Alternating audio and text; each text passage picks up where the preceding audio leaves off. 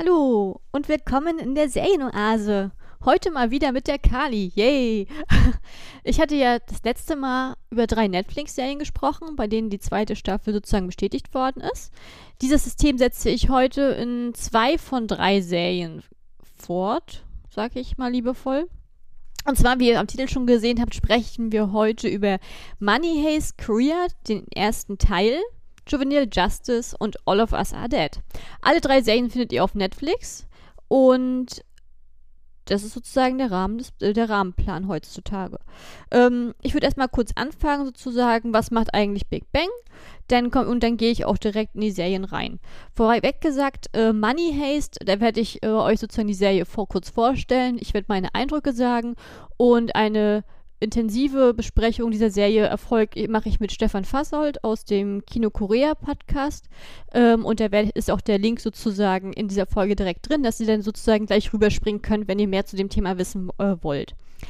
Äh, ansonsten äh, kommen wir dann auch gleich zu Juvenile Justice und bei All of Us Are Dead, mein Herzensthema, ist sozusagen nochmal eine Analyse von mir, eine etwas tiefergehende Analyse über die sozialen Hintergründe dieser Serie. Ähm, Dementsprechend gehe ich an dieser Stelle schon davon aus, dass sie länger wird.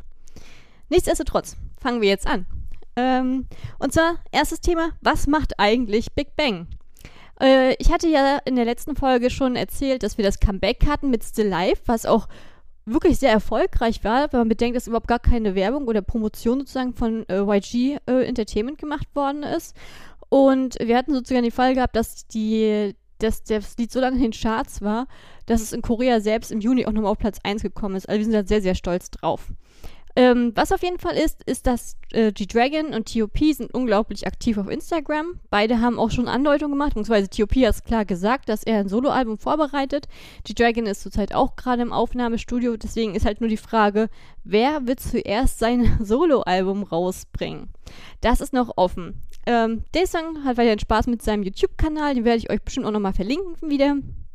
Und ansonsten, äh, was jetzt Gruppen-Comeback angeht von Big Bang, da würde ich persönlich sagen, wenn es passiert, ist es noch einige Jahre so hin. Weil in den letzten Monaten wurden von der Band oder vor allem auch von G-Dragon viele Anspielungen gemacht, dass sozusagen Big Bang sind fünf. Es war immer so und es wird auch immer so sein. Äh, das hat man sich auch gesehen beim Still Live ähm, Abspann, wo sozusagen nochmal diese fünf Mate-Streifen sozusagen aus der Ära nochmal aufgearbeitet worden sind, äh, die beibehalten worden sind und sozusagen als Symbol für jedes der Mitglieder stimmen. So. Ähm, was Sungri angeht, im Februar kommt er sozusagen frei. Und äh, wie es dann halt im koreanischen Kontext auch ähm, gegeben ist, es wird er wahrscheinlich eh mehrere Jahre sozusagen sich nicht in der Öffentlichkeit großartig zeigen können. Mal gucken. Dementsprechend, wir werden auf jeden Fall, äh, weil Big Bang ist halt auf jeden Fall weiterhin aktiv. Das wurde auch von YG offiziell bestätigt, äh, also dem Label. Äh, dementsprechend können wir uns auf einiges in Zukunft freuen und ich glaube, es werden sehr viele äh, Solos auf uns zukommen, Solo-Veröffentlichungen, vor allen Dingen auch Subunits. So viel zum Thema Big Bang. Und falls ihr immer noch nicht so live gehört habt, guckt euch es einfach an, hört es euch an, probiert es einfach aus. Ähm, ich glaube, ihr werdet es nicht bereuen. So, und damit kommen wir zur ersten Serie des Tages. Und das ist heute Money Haste Korea Part 1. Äh, die Serie ist in Korea produziert worden, ist am 24. Juni jetzt sozusagen auf Netflix Deutschland auch erschienen. Insgesamt ist sie auf zwölf Folgen geplant. Äh, Netflix hat, Korea hat sie in zwei Teile unterteilt, zu jeweils sechs Folgen. Der erste ist sozusagen aktuell schon verfügbar und für den zweiten, Veröffentlichung des zweiten Teils ähm, ist noch kein genaues Datum bekannt gegeben worden. Aber äh, man äh, geht davon aus, dass es ähm, Mitte, Ende des Jahres sozusagen jetzt passiert wird. Also jetzt in der zweiten Hälfte, Mitte, äh, Ende des Jahres. Ähm, das war, ich, ich habe tatsächlich das Original nicht geguckt, weil die Serie basiert ja auf, dem, auf der spanischen Erfolgsserie Money Haste oder im Original La Casa de Papel. Ähm, und ich habe gehört, dass sozusagen bei, bei der Ausstrahlung damals genau der gleiche Ablauf war. Da wurden auch äh, einige Monate zwischen diesen ersten beiden Parts sozusagen beibehalten als Pause und das, dem, das greift sozusagen das Remake jetzt genauso auf. Da ich selber von der Vorlage aber nichts gesehen habe, ähm, das liegt nicht daran, dass ich kein Interesse hatte, sondern einfach, dass ich kein Fan bin von Serien mit mehreren Staffeln. Ähm, dann, und als dann immer wieder neue Staffeln rauskommen sind, habe ich sozusagen immer mehr das Interesse an, dieser, äh, an der spanischen Serie verloren. Kann ich natürlich auch keine Auskunft machen, wie jetzt der Vergleich ist. Ich habe mich natürlich umgehört, habe rumgefragt, Leute äh, gefragt, die es original gesehen haben. Viele sagen, dass sozusagen sich relativ stark dran gehalten wird vom Grundablauf. Äh, sogar die Namen sind beibehalten worden von den äh, sozusagen Charakteren. Im koreanischen Remake ist halt noch ein bisschen mehr in den äh, eigenen geopolitischen Kontext sozusagen reingearbeitet worden. Aber viele sagen, ähm, es ist recht ähnlich. Und äh, ich sag jetzt mal von der Resonanz, es gibt, es gibt Stimmen, die sagen, die finden das Koreanische besser. Es gibt viele Stimmen, die sagen, das Spanische ist, äh, ist das Perfekte. Es gibt viele, die sagen, es ist gleich. Also ich kann da nicht mal irgendwie eine Tendenz aktuell ausmachen, weil sich das sozusagen in jede Richtung gleichartig bewegt. Deswegen äh, das nur vorausgesagt, dass ihr wisst, ich habe das Original nicht gesehen. Ich kann nur das etwas in dem Kontext der aktuellen Serie, die mir vorliegt, sagen. Ich selber würde sie tatsächlich auch ein bisschen im Action, aber vor allen Dingen im Thriller-Bereich sehen. Ähm, durch eine Gruppe, die halt gegen ihre, für ihre eigenen Widrigkeiten sozusagen, also gegen ihre eigenen Widrigkeiten angeht und für ihre Sache kämpft. Ähm, ich finde, vom Prinzip ist eigentlich bei Money Haste eigentlich ein ähnliches, ähm, ja, ein ähnliches Prinzip wie bei Squid Game auch schon ersichtlich, dass halt ein sehr starkes Star-Ensemble eingesetzt wird mit einer recht guten Mischung aus ich sag jetzt mal, großen Filmgrößen äh, und vor allen Dingen auch jetzt ganz populären Jungstars. Ähm, ich habe mir zum Beispiel jetzt mal kurz äh, das Cast beziehungsweise die Mitarbeiterliste angeguckt und was mir als allererstes auffällt, ist auf jeden Fall der Regisseur, Kim Hong-son, ähm, der auch wirklich schon sehr gestanden ist, sowohl im Film als auch im Serienbereich. Also von der Serie selber äh, hat er Regie geführt bei Liar Game. Das habe ich auch, diese habe ich in diesem Podcast auch schon besprochen. Ich kann sie euch gerne auch nochmal verlinken. Denn Voice und Black sowie The Guest, alle drei Serien sind meiner Ansicht nach auf, äh, auf Netflix Deutschland verfügbar gewesen. Ich weiß nicht, ob es auch aktuell der Fall ist. Wenn es nicht der Fall sein sollte, dann könnt ihr sie auf Wiki sichten, da sind sie auf jeden Fall. Das ist meistens immer das eine oder das andere, weil Wiki und Netflix immer gefühlt äh, die Lizenzen immer so hin und her tauschen, temporär. Ähm, was den Film angeht, ist der jüngste Film von ihm ist Broker. Der war auch ganz groß in den Nachrichten. Abgesehen davon, dass er relativ neu ist, äh, war er halt, wurde er auch in Cannes als allererstes ausgestrahlt zur Premiere. Song Kang-ho hatte auch äh, die, äh, eine Auszeichnung für den besten Hauptdarsteller bekommen und vor allen Dingen ist der zweite Hauptdarsteller Gang Non Won und wie ihr alle wisst, ist das neben Leonardo DiCaprio ein absoluter Lieblingsschauspieler. dementsprechend werde ich diesen Film definitiv sichten, wenn er hier verfügbar ist. Und ich hatte auch ein bisschen gehofft, dass er in Deutschland in die Kinos kommt, aber mal gucken. So, was das Cast selbst angeht, ich, ist es auch schon wieder so ein umfangreiches, ich sag jetzt mal, ein umfangreicher Pool an ganz bekannten Gesichtern, dass ich auch wieder in diesem Fall sage, ich verlinke euch das My Drama List Profil und dann könnt ihr euch mal durchklicken, wen ihr so kennt und was ihr schon mit dem einen oder anderen gesehen habt oder wo ihr jetzt sagen würdet, oh ja, der ist jetzt populärer oder der weniger. Ich habe mir jetzt einfach mal vier Darsteller rausgegriffen, wo ich denke, die könnte man im, äh, im deutschen Kontext bereits sehr gut kennen. So, damit fange ich an mit Tay, der den Professor spielt. Ich würde spontan sagen, dass Old Boy, beziehungsweise wo er sozusagen den Antagonisten spielt, die berühmteste Rolle von ihm ist. Denn The Swindlers ist auf jeden Fall sehr bekannt und halt auch vor zwei Jahren lief das K-Drama When My Love Blooms. Das war auch recht erfolgreich, so eine Art Melodrama so, äh, in zwei Zeitebenen. Ich habe es leider nicht gesehen. Ich, ich wollte es sehen, ich habe es nicht geschafft, weil ich damals schon so viel gesichtet hatte. Ähm, aber jetzt habe ich noch meine Motivation, es zu sichten. Also dabei, daher könnte man ihn auf jeden Fall kennen. Äh, dann haben wir in der zweiten Rolle Park Hye-soo äh, der Berlin spielt. Ich sag mal so, ich habe mir seine Filmografie angeguckt und ich denke mal, die meisten von euch kennen ihn bestimmt aus Squid Game, weil er sozusagen da den Jugendfreund von ähm, unserem Hauptdarsteller gespielt hatte.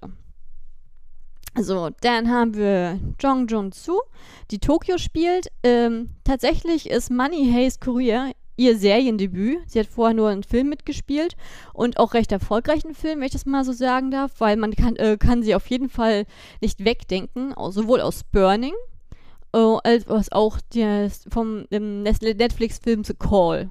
Also ich fand beide sehr, äh, sehr gut tatsächlich. Ich hatte auch damals mit Max äh, die Ehre gehabt, dass wir den Film im Original im Kino gesehen haben. Das war sehr schön. Ähm, ich kann beide Filme empfehlen. Waren sehr sehenswert. Ähm, Und dann haben wir, habe ich als vierten noch rausgesucht, äh, Kim Ji-hoon, der Denver spielt. Und ich habe ihn bewusst rausgesucht, äh, äh, sozusagen für die Benennung, weil er ist schon länger im, er ist schon länger im Film- und Seriengeschäft dabei, also über zwei Jahre auf jeden Fall. Er hatte auch schon Hauptrollen gehabt. Aber ich kann mich entsinnen, dass vor zwei Jahren ist sozusagen seine Marke, also er als Person, ist, ist komplett durch die Decke geschossen durch den Erfolg von der Serie Flower of Evil. Die habe ich auch in diesem Podcast besprochen, wo er sozusagen Becky Sung gespielt hat. Ähm, und ich muss an dieser Stelle sagen, ich bin ja ein Mensch, der sich, der ein grundsätzlich egal in welchem Kontext, ich ein unglaublich schlechtes Namensgedächtnis von Natura habe. Warum auch immer. Und ich fand seine Rolle so ikonisch, dass ich bis heute wusste, dass sein Rollenname Baek Hee-sung war. Und das sagt einiges. Und ich kann mich auch entsinnen, dass er danach ganz viel Werbung bekommen hat, sehr viele Werbeangebote und vor allen Dingen auch viele Modelangebote. Äh, dementsprechend äh, ist es halt, hat mich das so ein bisschen ähnelt an wie Herr Jun sozusagen, der ja äh, den Polizisten in Squid Game gespielt hatte, der halt auch sozusagen vorher schon ordentlich äh, Werbung bekommen hatte und viel ähm, Promotion gekriegt hat durch seine anderen Rollen, wie, ich sag jetzt mal, uns also Bonusbook. Und ich habe das Gefühl, das ist jetzt auch nochmal dieses, dieses Erfolgskonzept hat Netflix auch im Falle von Money Haze Korea aufgegriffen. Ob das auch so ist, dafür kann ich mich nicht verbürgen. Es ist nur sozusagen mein persönlicher Eindruck. Deswegen erzähle ich euch das. Was die Inhaltsangabe angeht, was ist eigentlich Money Haste? Ich habe es ganz kurz und knackig gehalten, weil ich ja mit Stefan noch darüber sprechen werde. Ähm, aber ich habe jetzt mal spontan gesagt, dass die Handlung äh, spielt im wiedervereinigten Korea im Jahr 2025 in der Zukunft. Äh, Im Prinzip geht es darum, dass eine Gruppe von Dieben unter der Leitung des besagten Professors in die neu geschaffene gesamtkoreanische Notenbank MINT eindringt und sozusagen alle Anwesen als Geiseln nimmt, während sie halt ihre eigenen Geldnoten drucken und einen eigenen Plan verfolgen, der halt am Anfang nicht so durchsichtig wird. Und äh, ich sage jetzt mal, der Reiz der Serie oder sozusagen der Fokus der Serie ist tatsächlich, dass die Serie, äh, dass sozusagen die Konflikte innerhalb der Bank zwischen den, äh, sowohl zwischen den, ich sage jetzt mal Dieben in Anführungsstrichen und den Geiseln sozusagen näher beleuchtet werden, aber auch halt im eigenen Kontext und vor allen Dingen auch die Außenperspektive sehr gut dargestellt wird, äh, beim Aufklärerteam, beim SWAT-Team und vor allem äh, beim, bei der Mediatorin. Und vor allem natürlich auch beim Professor auch selbst, äh, sozusagen da diese drei großen grundlegenden Hand Handlungssphären sind, ähm, die einen sehr interessanten Wechsel sozusagen abgeben. So, und jetzt ähm, nur mal ganz kurz noch zu meinen Eindrücken. Was, wie finde ich, fand ich Money Haste? Ich sag ganz ehrlich, ich hatte diese Serie nicht unbedingt auf dem Schirm gehabt. Ich hab, ich finde es immer persönlich praktischer, wenn, ähm, also ich mag es persönlich immer lieber, wenn eine Serie rauskommt, dass ich eigentlich mal das Original gucke. Aus jedem, also auch, dass es mir auch egal aus welchem Land sie kommt, das ist wirklich, das ist mir äh, eigentlich immer das Liebste. Aber wenn halt schon mehrere Staffeln draußen sind und da kommt ein Remake und ich mich interessiere mich aber für die Thematik, denn es ist meistens bei mir so, dass ich tatsächlich ähm, mich für die kürzere Version entscheide. Oder eine, wo ich die Chance habe, von Anfang an dabei zu sein. Das hatte ich ja damals auch gehabt bei ähm, Designated Survivor, 60 Days. Da habe ich auch eher das, habe ich nur das koreanische Remake gesehen und nicht das, die amerikanische Serie. Obwohl ich sie seit Jahren auf dem Schirm hatte, aber dann waren mir zu viele Staffeln draußen und da habe ich dann gesagt, okay, dann ist Korea entspannter. So. Ähm, und so genau das gleiche hatte ich mit Money Haste letztendlich auch gehabt. Ähm, ich sage ganz ehrlich, ähm, ich fand die Serie in Ordnung. Sie hat mich jetzt nicht so beeindruckt. Also ich fand sie, ich würde sagen, wie Squid Game. Sie macht Spaß, aber sie ist jetzt nicht die Bombe, sozusagen im Vergleich zu den Serien, die ich gesehen habe. Aber sie ist auch definitiv nicht die schlechteste. Sie kann, man kann sie sich angucken. Ich, ich würde sie auf jeden Fall gut ein gewisses weiterempfehlen. Ähm, aber ich glaube, man muss schon für das Genre selbst halt auch ein gewisses Interesse haben. Im Prinzip fand, wirkte sie auf mich so wie ein typisches von Netflix produziertes K-Drama. So eine Mischung zwischen Westen und Osten sozusagen ein bisschen zusammengeformt. Ähm, ich sage ganz ehrlich, nach den ersten 56 Sekunden und ich habe die Zeit gestoppt, hätte ich eigentlich schon wieder abschalten können. Ähm, der Anfang hat ja sozusagen diesen äh, wird ja sozusagen Tokio vorgestellt, ähm, in Nordkorea, wie sie halt als BTS-Fan durch die Gegend tanzt. Ähm, ich habe nichts gegen BTS, das ist nicht mein Punkt. Ähm, aber dieser ganze Effekt, den es haben sollte, der hat auf mich überhaupt nicht gewirkt. Und ich sage euch auch warum. Weil wir exakt genau die gleiche Grundsituation letztes Jahr hatten in Sisyphus Myth. Exakt die gleiche Situation. Nur, dass wir in dem Fall sozusagen nach dem Atomkrieg einen BTS-Fan haben, der durch die Gegend tanzt. Ähm, es, ich, ich, also ich fand es ein bisschen schade, dass diese Szene eins zu eins übernommen worden ist. Das hat mich jetzt nicht so gecatcht in der Form. Ähm, ich kann das schon verstehen, wenn in Korea ist es ja nur auch so, dass die koreanische Regierung auch Hallyu nutzt sozusagen, ähm, um die eigene Kultur sozusagen weiter auszubauen. Und gerade BTS ist natürlich auf dem internationalen, internationalen Markt ähm, das Sinnbild von K-Pop aktuell. Dementsprechend ist es nachvollziehbar für mich. Aber in dem Moment hat es mich tatsächlich an zwei Diskurse erinnert, von sowohl Journalisten als auch Schriftstellern, ähm, die wirklich brandaktuell sind. Und das ist zum einen, äh, wie gesagt, diese, das BTS halt sehr stark als für die Softpower-Verhandlungen genutzt, genutzt wird äh, in Korea.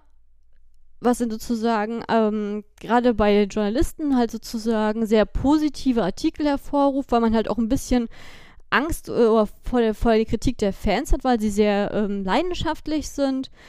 Und äh, gerade auch der, im, im, Bereich der, der Schriftsteller oder Drehbuchschreiber vor allen Dingen in Korea ist halt auch der Diskurs losgetreten worden, dass koreanische Serien ja immer schon sehr stark äh, Gesellschaftskritik geübt, ge, geübt haben, sowohl sehr positiv gezeigt haben, aber auch sehr negative Seiten gezeigt haben und dass diese Balance immer sozusagen das Geheimnis von koreanischen ähm, Serien waren. Und sozusagen durch diesen weltweiten Erfolg wird immer haben, sozusagen diese äh, Schriftsteller, ich sag's nur weiter, ich bin nicht in der Position, haben diese Schriftsteller halt das Gefühl, dass sich sozusagen dieses Balance sich verschiebt in eine Richtung in ein sehr positives Bild, um es mehr als Werbung zu nutzen. Und das gerade halt auch auf populär, also global populären Plattformen wie ähm, Netflix sozusagen das passiert. Ich, wie gesagt, ich, ich habe es nur gehört, ich habe es gelesen, ich habe es vernommen und es hat mich in diesem Moment einfach daran erinnert. Ähm, was, woran mich diese ersten 56 Sekunden noch erinnert haben, ist tatsächlich der Sachverhalt, dass ja auch immer wieder diskutiert wird, dass K-Pop in Nordkorea gehört wird. Das ist offiziell natürlich verboten, so, aber es ist halt allgemein bekannt, dass ähm, immer wieder junge Menschen von Razzien aufgegriffen werden in Nordkorea äh, und dort halt sozusagen K-Drum, K-Pop oder ähnliches Westliches gefunden wird. Es ist auch allgemein bekannt, dass an der Grenze zu Nordkorea halt immer K-Pop gespielt wird. Das ist ja auch über ja, vor allen Dingen auch G-Dragon äh, ist sozusagen sehr populär in Nordkorea geworden. Das hat ja damals auch der Film Steel Rain aufgegriffen und thematisiert, weil es halt real ist. Und was woran ich mich zum Beispiel auch noch erinnern kann, ist ähm, ich glaube, das war vor zwei Jahren. Ich bin mir aber nicht sicher, nagelt mich nicht drauf fest. Aber ich weiß, vor zwei Jahren, da war in Nordkorea auch eine Razzia bei, so bei einigen Jugendgruppen. Und dort wurde damals ein USB-Stick gefunden mit älteren BTS-Songs. Und dadurch, dass es ja sozusagen gegen die äh, Staatsagenda geht, wurden die Jugendlichen in dessen Verbindung zum, ähm, ich glaube, äh, zum Arbeitslager oder Minenarbeit für 10 oder bis 15 Jahre verurteilt. Also das genaue Urteil habe ich nie mitgekriegt, richtig. Ich wusste nur, dass es in diesem, sozusagen, in diesem rechtlichen Rahmen sich bewegen wird. Also an diese kleinen, ganzen Sachen, kleinen Sachen habe ich mich erinnert gefühlt in den ersten 56 Sekunden. Ähm, und natürlich ist es so, dass es, es komplett legitim ist, dass die koreanische Regierung sozusagen äh, diese, den Export von K-Drama, K-Pop, eben sogar Kosmetik und, und, und, und, und, ähm, als, als Mittel der Softpower nutzt. So, falls ihr euch jetzt fragt, was ist eigentlich Softpower? Ähm, ja, ich sag's mal kurz und knackig. Es geht einfach darum, das Ziel der Softpower ist eigentlich durch ein positives Image in der Welt, durch zum Beispiel durch Kulturexport, ähm, besseren Stand zu haben für politische Verhandlungen. Das ist sozusagen das im Kern. Wenn ihr, das ist nur, dass ihr eine Forschung habt, wovon ich eigentlich rede.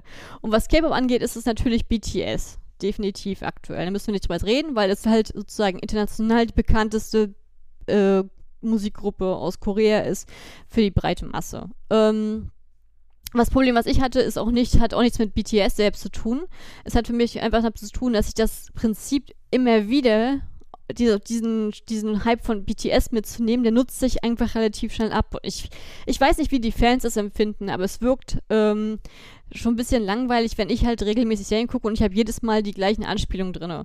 Ich habe ja eben gesagt, das Sisyphus Myth, das ist exakt der gleiche Anfang. Ihr könnt euch das angucken, es ist exakt der gleiche Anfang. Ähm, ich habe, äh, guck mal, dann wurde in einer anderen Form, hier in Our Blues wurde es schon genannt, Tomorrow dieses Jahr, Our Beloved Summer letztes, ich glaube Anfang oder was, dieses Jahr, letztes Jahr. Also und das sind jetzt nur die Sachen, die mir jetzt spontan einfallen, wo ich sage, oh, da, da habe ich das schon gesehen. Das fand ich jetzt nicht so toll. Das wäre der eine Punkt. Und ein anderer Punkt ist sozusagen, ähm, was mich bei Money Haste was mir sehr gefallen hat, war zum Beispiel die Verlagerung der Handlung in diesen geopolitischen Kontext selbst von Südkorea. Man darf ja nicht vergessen, dass sozusagen auf das Nord- und Südkorea schon seit über 70 Jahren sozusagen geteilt sind. Das heißt, dass auf beiden Seiten hat, haben sich unterschiedliche, äh, ich sag mal, Kulturen herausgebildet, eine unterschiedliche kulturelle Identität, nationale Identität, ökonomische Identität und vor allen Dingen auch politische Ort, äh, sozusagen verschiedene politische Ordnungen. Und das ist sozusagen schon sehr schwer wieder zu vereinbaren. Diese Diskussion, deswegen fand ich dieses Gedankenexperiment, ähm, diese ähm, gespaltene nationale Identität wieder zusammenzufügen, finde ich unglaublich spannend an der Serie. Weil, in, in, in, sie einfach in der Form einsetzen zu lassen, einem wieder geeinten Korea. Also ich fand, es ist jetzt nicht das, das erste Mal, dass es passiert. Also ich kenne es schon aus Serien wie King Two Hearts oder Korean Peninsula. Ähm, in abgeänderter Form, in, unter der Prämisse, dass der Krieg nie stattgefunden hat, äh, ist es tatsächlich passiert in The King Eternal Monarch. Ich glaube auch vor zwei Jahren also ich, die Zeit rennt. Ähm, also das ist nicht das Neueste, aber es ist immer wieder spannend für mich, weil ja jede äh, Serie ganz andere Ideen reinbringt. Und so ist es in dem Fall tatsächlich auch. Ähm, ich war total interessiert bei dieser Serie ähm, in den Umgang mit den politischen Spannungen selbst, vor allem auch in, den, in der wirtschaftlichen Einigung. Ähm, aber ich fand, zumindest im, im, ersten Teil, ist es kurz geraten, meiner Ansicht nach. so, das war so, so mein Problem gewesen, wo ich dachte, oh, hätte ein bisschen mehr passieren können. Ähm, aber man darf ja nicht vergessen, jetzt kommt meine Kritik, die, seit, die ich euch schon seit Jahren erzähle.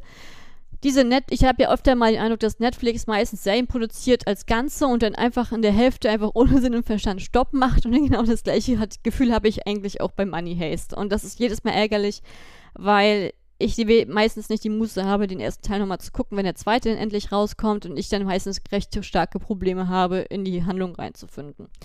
Und ich vermute, das wird mir ähnlich mit dieser, es wird mir nachher ähnlich gehen, wenn sie sich Zeit lassen sollten, den zweiten Teil dann doch rauszubringen. Ähm, was ich aber interessant fand, äh, die Serie selber, die wurde ja erst vor kurzem veröffentlicht. Äh, ich, ich, ich glaube, am 24. Juni kam sie bei uns raus. Und ich fand, das ist, äh, allein dieses, dieses, Datum zu wählen, fand ich, war schon eine Einspielung für sich, weil der Koreakrieg selbst hat ja am 25. Juni 1950 begonnen und die Serie einen Tag vor äh, sozusagen dem Jahrestag wieder rauszubringen, ist schon ein starkes Zeichen tatsächlich. Ähm, und darf ich auch nicht vergessen, dass aktuell beide Länder ja offiziell noch immer in einem Waffenstillstand sind und noch nicht äh, Frieden geschlossen haben. Ähm, deswegen gibt es natürlich immer allgemeine wissenschaftliche Diskurse, gerade vor allem auch in der Politik, Politik und Wirtschaftswissenschaften, immer über die, äh, wie sind die ökonomischen und politischen Gegebenheiten äh, um sozusagen eine Wiedervereinführung, äh, also Wiedervereinigung umzusetzen, würde es zu starken Wirtschaftsproblemen führen, würde es sozusagen zu einer Ungleichbehandlung führen, würde es die Demokratie unglaublich schwächen, welches wäre das stärkere System. Da gibt es unglaublich viele äh, Diskurse in der Wissenschaft und es ist immer wieder spannend, so, äh, ähm, sich da einzulesen. Ähm, was ich zum Beispiel äh, interessant fand, äh, dass die, diese Spannung und vor allen Dingen diese Diskriminierung von ähm, sozusagen den anderen Koreanern ist in der Serie komplett unbehaftet. Das sieht man vor allen Dingen halt auch äh, im Kontext der Geiseln wo man sozusagen sowohl Nord- als auch Südkoreaner vorhanden sind, die halt immer wieder aneinander geraten, aufgrund verschiedener Einstellungen oder Mentalitäten, sage ich jetzt mal, oder Historie. Äh, während zum Beispiel ich den Eindruck hatte, dass bei den, oder ich habe es nicht mitbekommen, dass bei äh, den Geiselnehmern, wo auch dieses, wo auch sowohl Nord- als auch Südkoreaner vorhanden sind, äh, dass da eigentlich dieses Thema gar nicht so im Mittelpunkt steht. Aber das, vielleicht bin das auch nur ich. ich wie gesagt, ich werde es mit, mit Stefan besser erörtern. Vielleicht habe ich da auch irgendwas nicht mitbekommen.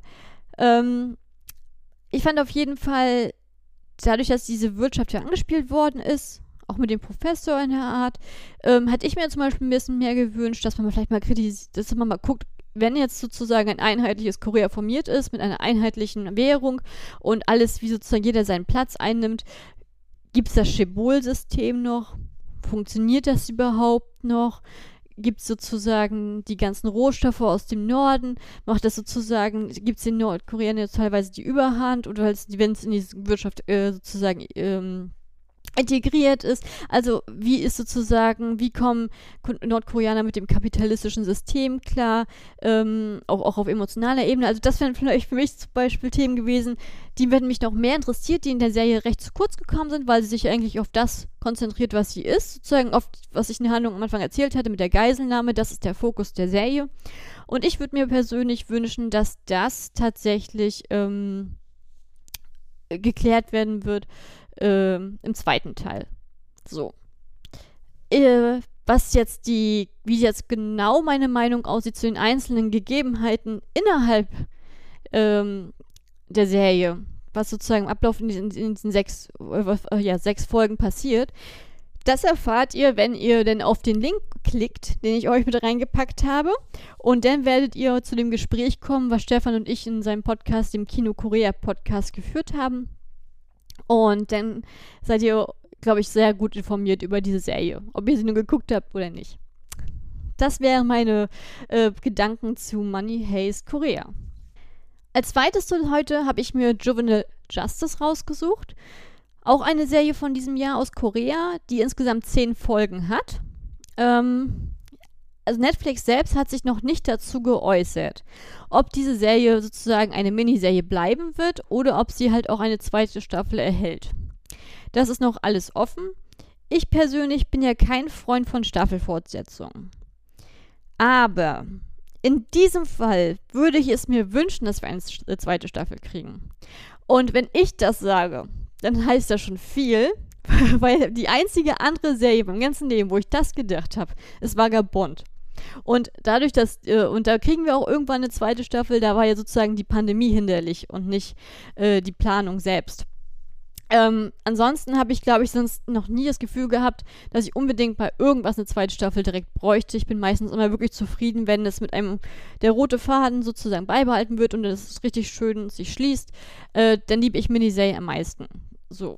Ich kenne tatsächlich auch Mehrstaffelpolitik aus dem koreanischen Kontext auch nur von Krimiserien oder halt, wenn sie von Netflix selbst produziert sind. Ich, ich finde, äh, ein Grund, warum eine Sache, die mich sehr stark gereizt hat an koreanischen Serien oder auch an taiwanesischen Serien, äh, ist die Tatsache, dass ich meistens in einer Miniserie eine ganze Handlung habe, ich in eine richtigen Fantasiewelt einsteigen kann, mich sozusagen weg in eine Serie flüchten kann und im nächsten Augenblick kann ich nun das nächste nicht das Thema wechseln und muss nicht immer wieder zurückkehren. Also, ähm, ist, das ist aber meine persönliche Präferenz, da ist keine Wertung tatsächlich drin. Ähm, zurück zu Juvenile Justice. Ähm, ich hatte damals von der Serie gehört und ich war sehr, sehr gespannt darauf. Das liegt vor allen Dingen auch daran, dass ich ein starker Fan von Gerichtsdramen bin und diese meistens eigentlich gucke, wenn eine neue Gerichtsserie rauskommt oder Prozessserie oder Anwaltsserie oder Richterserie. Kali ist dabei. Äh, und das war in dem Fall auch so. Vor allen Dingen, weil ich auch gesehen habe, dass Kim Hee-soo die Hauptrolle übernommen hat und ich finde, sie ist eine erstklassige Schauspielerin die mit wenig Mimik unglaublich viel ausdrücken kann. Ich finde, sie ist eine Powerfrau. Ähm, ich liebe ihre Präsenz. Ich finde sie Bombe und ich, deswegen war für mich klar, eine, eine äh, Rechtsserie mit Kimi Su in der Hauptrolle muss ich gucken. So, nur dass ihr Bescheid wisst. Und ich fand mich hat es auch gereizt, dass tatsächlich die Serie sich auf die Perspektive von Jugendrichtern und ihre Arbeitsabläufe äh, sozusagen fokussiert, was ich in der Form noch nicht so häufig gesehen habe. Ähm, und dementsprechend hatte ich auch gemunkeln hören, dass einige Fälle davon auch, auch auf echten Fällen basieren sollen. Als ich die Serie gesehen habe, konnte ich das bestätigen, weil ich von einigen davon auch schon ähm, damals in den Nachrichten gelesen hatte. Es kam mir schon sehr bekannt vor. Ähm, was die Castlist angeht, wieder mal die klassischen bekannten K-Drama-Darsteller und Gesichter. Dementsprechend, ich verlinke euch wieder die Serie, dass ihr wieder selber gucken könnt, weil es ist wieder so ein großes Star-Aufgebot. Dadurch, dass man immer über die Jahre schon die meisten Leute kennt, kommen einem gefühlt alle wie Stars vor und ich möchte hier immer nicht sitzen und 20 Leute aufzählen. Ähm, aber ich habe ja schon gesagt, die weibliche Hauptrolle wird übernommen von Kimi Su. Ähm, ihr könntet sie vielleicht von Netflix-Serien kennen wie Signal oder Hyäne, aber sie ist schon seit so vielen Jahren im Geschäft, hat so viele Erfolgsserien und Filme gedreht, dass es sehr wahrscheinlich ist, dass sie auch noch aus anderen Projekten kommt, äh, äh, kennt. Ich habe jetzt nur mal die bekanntesten in, in, Deutschland mal kurz auf den Punkt gebracht. Und sie spielt sozusagen die ähm, eiskalte Richterin Shim Ünsuk. So, und dann haben wir sozusagen ihr Gegenpart in der Serie ist ihr Kollege, der Jugendrichter Kim Mo-yol, also das ist der Schauspieler. Ähm, der Kim Mo-yol ist, war, mit ihm habe ich noch nicht so viel gesehen tatsächlich. Er hat die eine, die zweite Hauptrolle gehabt in dem Netflix-Film Forgotten, auch ein koreanisches Mystery-Drama, fand ich sehr sehenswert, muss ich ehrlich sagen. Und er ist auch, ich habe gesehen, er ist auch sozusagen in der festen Besetzung nachher drin für Sweet Home 2 und 3 äh, die ja dann ab nächsten Jahr sozusagen fortgesetzt wird. Und er spielt auf jeden Fall den Kollegen Cha Taeju. So, damit wir es auch richtig gemacht haben. ähm, was die Handlung angeht, habe ich mir überlegt, das zusammenzufassen, indem eine erfolgreiche Richterin, das wäre Kimisu, äh, wird in ein Jugendgericht versetzt und sie selber ist eigentlich überall dafür bekannt, dass sie ein absoluter Workaholic ist und halt sich sehr stark in diese Fälle einarbeitet, sehr geradlinig, sehr äh, regelbetont arbeitet und dass sie aber auch offen dazu steht, dass sie eine sehr starke Abneigung für Jugendstraftäter äh, hat. Ähm, ihr Kollege selber ist das, das genaue Gegenteil in der Serie. Er ist hoffnungsvoll, er ist engagiert und er ist vertrauensvoll, was sozusagen die Jugendstraftäter angeht. Und vor allen Dingen ist er so engagiert darin, ihnen zu helfen, eine ihnen eine bessere Zukunft zu ermöglichen, dass sie halt nicht wieder kriminell werden. Und diese Gegensätze kommen halt äh, auf, fallen aufeinander. Und das ähm, zeigt sich immer wieder in dieser Serie, weil die beiden müssen nämlich ermitteln. Und das erfolgt grob gesagt nach dem Fall der Woche-Prinzip ähm, und zeigt tatsächlich reale Abläufe im, im koreanischen Justizsystem auf. Also deswegen, also die Serie wurde halt auch in Korea sehr stark gelobt für ihren starken Realismus. Und das fand ich halt auch super spannend, tatsächlich. Das würde ich jetzt groß sagen. Ähm, ich habe ja vorhin schon ich bin ja eigentlich ein Fan von einer durchgehenden Handlung. Ich mag eigentlich dieses Fall der Woche Prinzip nicht so ungern. Also gerne, das funktioniert in der Serie für mich wirklich gut. Einfach, weil meistens ein Fall ist mir auf zwei Folgen aufgeteilt, dass man halt auch in diese Charakterebene reingehen kann, dass man sozusagen auch Empathie mit den Jugendstraftätern sozusagen entwickeln kann und nicht nur mit den Ermittlern. Und ähm, ich fand es auch super spannend, ich, dass ich, also ich würde jetzt mal so sagen, dass ich die Hälfte der Fälle, die wirklich in dieser Serie verarbeitet worden sind, die kannte ich schon, weil ich da in den, in den Nachrichten, also in koreanischen Nachrichten darüber gelesen hatte. Das war jetzt nicht, also ich, dass ich das einordnen konnte. Ich kon wusste nicht die Details, sondern nur, was halt in der Presse gesagt worden ist, aber ich konnte, ich kann mir sehr gut vorstellen, dass es diese Fälle sind, weil so nah war es sind doch dran. Ähm, ich fand, es war, die Serie hat, äh, ist wirklich fantastisch umgesetzt. Und das liegt vor allen Dingen daran, dass ein sehr guter Genre-Mix, den ich sowieso in Korea liebe, gegeben ist, indem er einfach eine ganz perfekte Balance hält zwischen Hilflosigkeit der Jugendstraftäter, aber auch diesem Unrecht, ne, die, dass die Richter empfinden, dass nicht genug getan wird, um ihn, ähm, das, das, ja, sag ich mal, die, die Strafe vorzuhalten. Oder dass ähm, Jugendstraftäter äh, trotzdem sehr menschlich produziert sind. Also die Welt ist nicht einfach schwarz und weiß, sie ist einfach grau. Und ich finde, das zeigt die Serie unglaublich gut auf. Ähm, die Grundprämisse der Serie baut nämlich auf dem Jugendschutzparagraphen in Korea auf, ähm, der besagt, dass 14-Jährige, also, also unter 14-Jährige, sind halt legal nicht haftbar und auch kein äh, äh, kein und eigentlich offiziell tatsächlich eher so für gedacht für Schutzmaßnahmen des Staates. Das heißt, dass hier in staatliche Programme zur Bestrafung eingebaut werden, wie gemeinnützige Arbeit. Aber was Schlimmeres kann ihnen halt nicht passieren. Der Kniff ist, dass diese Jugendschutzregelung aufgrund der gehäuften Fälle im Jugendstrafrecht in den letzten Jahren in Korea sehr, sehr heiß diskutiert wird. Äh, aufgrund der fehlenden Straffunktion und das finde ich super spannend, weil ich, ich bin mir nicht hundertprozentig sicher. Ich müsste jetzt nochmal nachgucken. Das ist jetzt wirklich äh, Abteilung gefährliches Halbwissen. Aber ich meine, dass wir in Deutschland auch diese ab 14-Regelung haben. Das sozusagen auch dieses, dass wir da auch genau, äh, also dass wir eine ähnliche Grundsituation auch haben. Aber ihr könnt mich gerne korrigieren, wenn es so, falsch ist. Ähm, ich habe nur das Gefühl gehabt, als ich die Serie geguckt habe, es kam mir jetzt nicht so extrem fremd vor. Ähm, während ich zum Beispiel mit meiner Amerikanerin, ähm, also meine meine sozusagen Partner in Crime in K-Drama gucken, ist meistens äh, ist äh, meine Freundin aus den USA und sie ist halt selber Staatsanwältin und hat, hat gibt mir dann immer ihren ganzen Crashkurs, wie es denn im amerikanischen Rechtssystem ist und die für sie war das schon ein Kulturschock, während ich das Gefühl hatte, das ist recht ähnlich. Also das ist immer ganz witzig. Nichtsdestotrotz, ich hatte ja gesagt, jetzt, kurze, jetzt kommt ein kurzer Spoiler und das werde ich jetzt auch markieren. Aber ich habe ja schon gesagt, dass ich eigentlich die Hälfte der Fälle kannte, weil sie die Nachrichten waren. Ähm, und das sind drei Fälle, die ich mal gerne kurz sagen möchte. So. Zum einen, ich werde jetzt Codewörter sagen, ob es nicht zu doll gespoilt ist. Aber zum einen ist es der Fall ähm, von dem Mord der Achtjährigen zum Einstieg, das ist sozusagen der Einstiegsfall. Denn mit den Prüfungsfragebögen in der Schule und der Ziegelsteinvorfall mehr sag ich nicht. Also das ist eigentlich, ähm, wer die Serie gesehen hat, weiß, was ich meine. Wer sie noch nicht gesehen hat, hat jetzt nicht die Monster-Spoiler. Das, ich sag euch nur, egal wie es gelaufen ist, das sind reale Fälle. So ist es tatsächlich passiert und die sind auch in den letzten drei Jahren, also im, im Ablauf von den letzten drei, vier Jahren, glaube ich, passiert. Also länger nicht. Was mich persönlich in dieser Serie unglaublich gestört hat. Und ich habe festgestellt, als ich mit den anderen gesprochen habe, weil ich habe jeden, der die Serie auch, auch die Serie geguckt hat, gefragt. Und ich habe das Gefühl, ich bin die Einzige, die dieses Problem hatte. Weil ich noch keinen einzigen gefunden hatte, der diese Sache auch, dieses, ähm, ja, die, dieses Problem auch hatte, ja. Und das ist sozusagen im Eröffnungsfall haben wir halt diesen 13-jährigen Jungen, der vor Gericht steht. Und ich habe die ganze Zeit beim Sichten gedacht, das ist doch eine Frau. und ich habe dann echt so, das hat mich richtig aus der Serie, aus der Handlung rausgeworfen. Ich dachte, das ist doch kein 13-jähriger Junge, das ist doch eine Frau. Das ist doch eine junge Frau. Und ich habe dann gegoogelt, bis mir die Finger geblutet haben, um zu gucken. Und es ist tatsächlich so. Es ist eine Mitte, eine Schauspielerin Mitte 20, äh, die sozusagen äh, den Jungen spielt. Und sie wurde halt unglaublich dafür gelobt, dass es halt nicht aufgefallen ist, dass sie ein Junge ist. Und ich habe so gedacht, krass. Und dann habe ich halt alle meine K-Drama-Miezen abgeklappert und gefragt und die haben alle gesagt, dass ihnen das nicht aufgefallen ist. Also ist das Lob berechtigt. Ähm, aber mich hat das unglaublich aus der Hand geworfen, weil ich fand es super offensichtlich.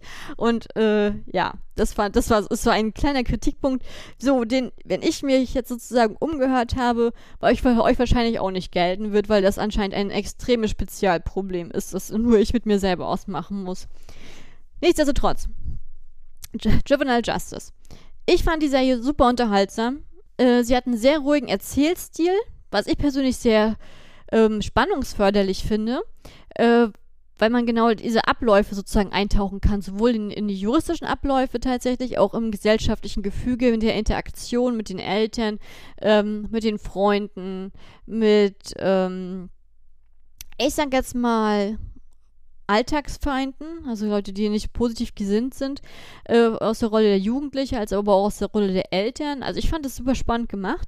Ich fand auch, dass ähm, diese Serie auch eine sehr starke Gesellschaftskritik tatsächlich äußert, indem sie halt immer in Stichworten gesagt auf die Korruption im Justiz Justizapparat sozusagen hinweist. Und ich, ja, ich bin nicht darüber überrascht, weil es immer wieder kommt. Und ich sag mal äh, jetzt, äh, wenn ihr zum Beispiel sehr viele ähm, nicht unbedingt K-Drama, aber vielleicht sehr viele Filme guckt, dann werdet ihr ja festgestellt haben, dass der Justizapparat und die Polizei in den Filmen eigentlich äh, immer schlecht wegkommen.